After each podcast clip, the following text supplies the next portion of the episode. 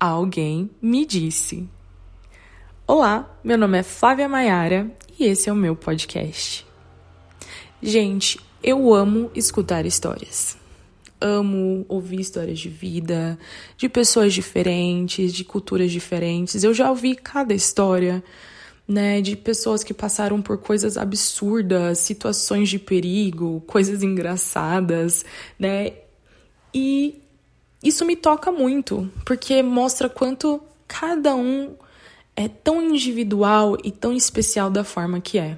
E algumas histórias podem ser parecidas, inclusive você pode até se identificar com o que eu vou contar aqui hoje. Assim como pode ser chocante para você, né? E para o nosso primeiro episódio, para o nosso primeiro podcast, eu tenho uma história muito legal. Eu não vou dividir o nome porque a pessoa não quis se identificar. Então a gente vai trocar alguns nomes, tá? A respeito da pessoa. Hoje eu tô com um caso muito legal, que é a história da Maia. A Maia atravessou a fronteira do México quando ela tinha apenas 6, 7 anos de idade. E ela quis contar a história dela. Então, é o que vamos fazer aqui hoje. Tudo começou quando a Maia tinha mais ou menos uns 4, 5 anos. É, o tio dela tinha ido embora, né? Ela morava no interior de São Paulo. O tio dela tinha ido embora para os Estados Unidos e o pai dela meio que se empolgou na ideia, achou que tava legal lá, né? Ah, poxa, ele deve estar tá ganhando dinheiro, tal. E como todo, como muita gente, aliás, com aquele sonho americano, decidiu arriscar e ir também. Na época não tinha consulado onde eles moraram, então tiveram que se locomover para outro lugar. Então, o pai da Maia pegou, foi para outro estado para tentar tirar o visto, assim como o tio dela também tinha feito. Conseguiu o visto, foi e foi embora para os Estados Unidos, gente. E falou assim: vou primeiro, vou me estabilizar, vou arrumar um emprego, um lugar para ficar e depois eu trago vocês.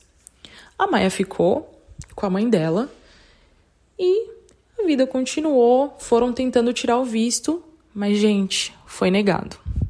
Tentaram tirar de novo, foi negado. Chegava lá e falava: Ah, o que, que vocês vão fazer? Não sei se vocês sabem, mas tem que passar por uma entrevista na hora que vai tirar o visto, né? Eles querem saber o que, que você vai fazer no país. E o que, que a mãe da Maia falava? Ah, a gente vai passear em família, vamos viajar. Aí falava: Ah, legal, e cadê o seu esposo? Ah, ele tá trabalhando. Ah, então, o dia que ele tiver de folga, então vocês voltam. Psh, visto negado.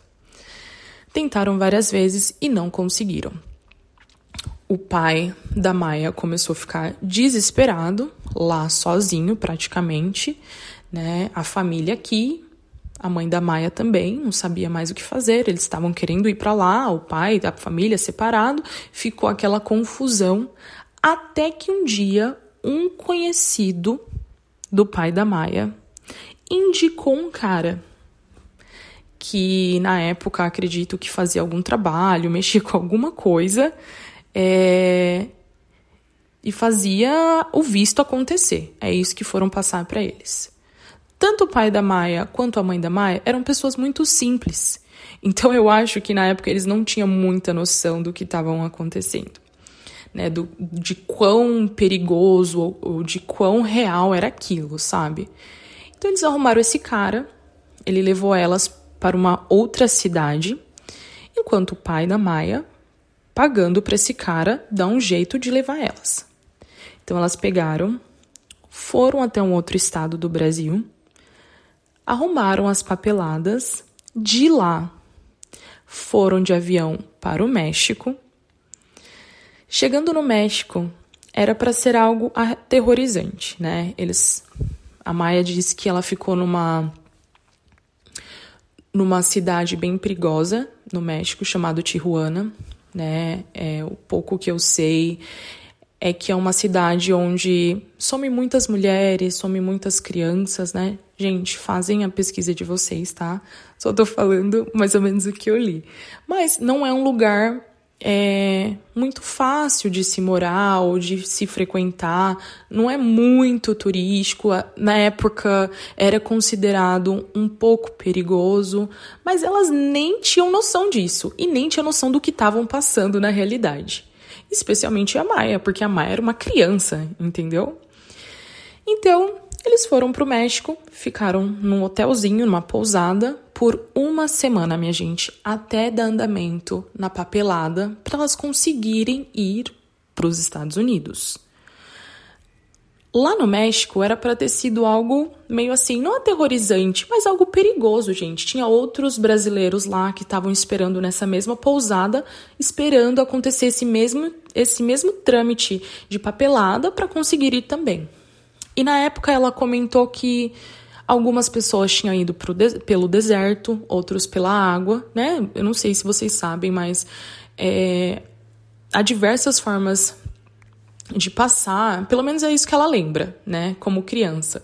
Ela ouvia falar que tinha gente que ia pelo mar, né, cruzava a fronteira pelo mar, tinha gente que passava pelo deserto, dependendo de qual país estava vindo, e era uma loucura. E realmente isso acontece, né, gente? E realmente é algo muito triste. Muitas pessoas acabam morrendo nesse percurso, né? Mas assim, na época a mãe da Maia nem tinha noção, né? Uma pessoa simples, veio do interior do interior do interior do Paraná e não sabia o perigo que ela estava correndo, especialmente com uma criança. Mas algo que era para ser super perigoso, na verdade, foi uma aventura. Elas passearam, conheceram vários lugares, foram para Cancún. É, a Maia conta uma história que a mãe dela eles estavam na praia, né? A mãe dela meio que entrou num lugar, viu um povo dando umas bebidas, né? É, e a mãe dela, alguém ofereceu, ela aceitou. Na gente, foi descobrir que era um resort e aquela parte, na verdade, era privado, não era para o público, era para quem tava fazia parte daquele resort, né? E a mãe dela bebendo tudo. Quando foi descobrir, nem era para elas estarem lá. E na verdade isso é, foi até engraçado. É, curtiram a praia, conheceram gastronomia, foram até em um show. A Maia conta que uma vez eles. Ah, tinha, tava com vontade de comer doce, obviamente, criança. E eles foram num local, lá no México mesmo, e como se fosse uma, uma lojinha, uma mercearia. E ela pediu, viu lá pirulito. Falou, mãe, eu quero pirulito, tá? A mãe dela foi lá e comprou. Pouco ela tá chupando pirulito. Quando vai ver, minha gente, ela, meu Deus, mãe, tá queimando, tá ardida. A mãe dela, menina, pirulito? Até parece. E foi lá e deu uma lambida também. Tinha pimenta no pirulito, gente. então, assim, foi uma aventura. É, conforme foi passando o tempo, né? Ficaram mais ou menos uma semana lá. É, esse cara que a gente vai dar o nome de Guga, né? Como se fosse o coiote, né? O Guga que estava cuidando de todo esse pessoal e desse trâmite de papelada para o pessoal conseguir entrar nos Estados Unidos. O Guga começou a demorar um pouquinho, enrolar para levar para levar a Maia e a mãe dela, então o pai dela começou a pressionar. Cara, tô te pagando, quero que minha esposa e minha filha estejam aqui quanto antes, né? Meio que começou até a ameaçar ele, falou: se você não trouxer minha filha, né? Porque imagina, quantas pessoas, quantas mulheres somem, né? Então ele estava preocupado. Nisso, o cara começou, né, é, fazer a papelada, até que um dia um outro cara que trabalhava junto com o Guga, vamos chamar ele de Paquito, veio buscar elas. E elas atravessaram de carro, gente, comendo donuts no banco de trás. E a ordem foi: não fala nada, fica quieta e só come. Ficaram no banco de trás com o Guga, né? Então a Maia ficou a Maia, a mãe dela, e o Guga comendo donuts, e na frente o Paquito e uma outra mulher. E deve ter algum trâmite ali com a imigração, não sei, não ela não sabe dizer, não se lembra. Mas conseguiram passar. Aí, do México, foram para Califórnia. Chegando na Califórnia, gente, ela ficou mais uma semana para conseguir fazer o visto. Ficou na casa do Paquito. O Paquito recebia essas pessoas. Então, na casa dele tinha vários brasileiros. Gente, a Maia falou, assim, parece mentira, mas ela tem prova, tipo, ela tem foto do lugar. É... A casa do Paquito nada mais é do que uma casa de um, uma pessoa famosa. Eu nem sei se eu posso falar. Que era do Charlie Chaplin. Né? Era uma mansão, era imensa. Ela fala, quando eu era criança, aquilo, o estacionamento parecia estacionamento de shopping né? E esse cara ele só fazia isso, né? Recebia esses brasileiros, esses imigrantes na casa dele, era todo um esquema, minha gente. E essa menina passando por tudo isso numa idade tão pequena, né? É, ela conta outra história que aconteceu na casa do Paquito, que ele tinha um cachorro bem grande, né? Ela fala que na época parecia que era maior que ela. E uma vez, e ela não falava inglês, gente. Para começar, uma criança, né, Malemar estava aprendendo ler e escrever em português. E aí ela foi lá, uma vez foi pegar alguma coisa de cima da pia e esse cachorro comendo um osso. O cachorro, que só entendia inglês, tem dessas, tá? Só entendia inglês, achou que ela ia pegar o osso dele. Esse cachorro começou a correr atrás da Maia e começou a correr, começou a correr, começou a correr. Nisso, a Maia, desesperada, desesperada. Nessa casa tinha um rapaz de uma outra cidade. E, coitado, também não falava inglês. E o máximo que ele pôde falar foi stop. E o cachorro parou. Foi isso que salvou, porque aquele cachorro correu a casa inteira atrás da Maia. É... E, gente, foi passando o tempo até que conseguiram fazer o visto e a papelada para elas poderem, porque o pai dela, né, o pai da Maia, estava em Nova York. Fizeram a papelada, pegaram um avião de da Califórnia para Nova York. Chegando lá, o pai dela estava aguardando ela, esperando, né, junto com algumas outras pessoas. É, mas o que eu mais acho interessante, obviamente tem mais detalhes essa história, mas o que eu acho mais interessante é, é a visão dela, né?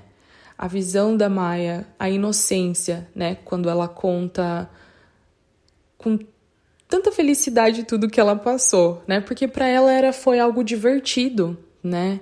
E a inocência da mãe dela também em toda essa história e pensar que quantas pessoas não passa por essa realidade, às vezes passa por experiências não tão legais, né? Então, que sorte da Maia ter chegado sã e salva. Ela conta que passou alguns anos, na verdade, ela acabou sendo criada nos Estados Unidos.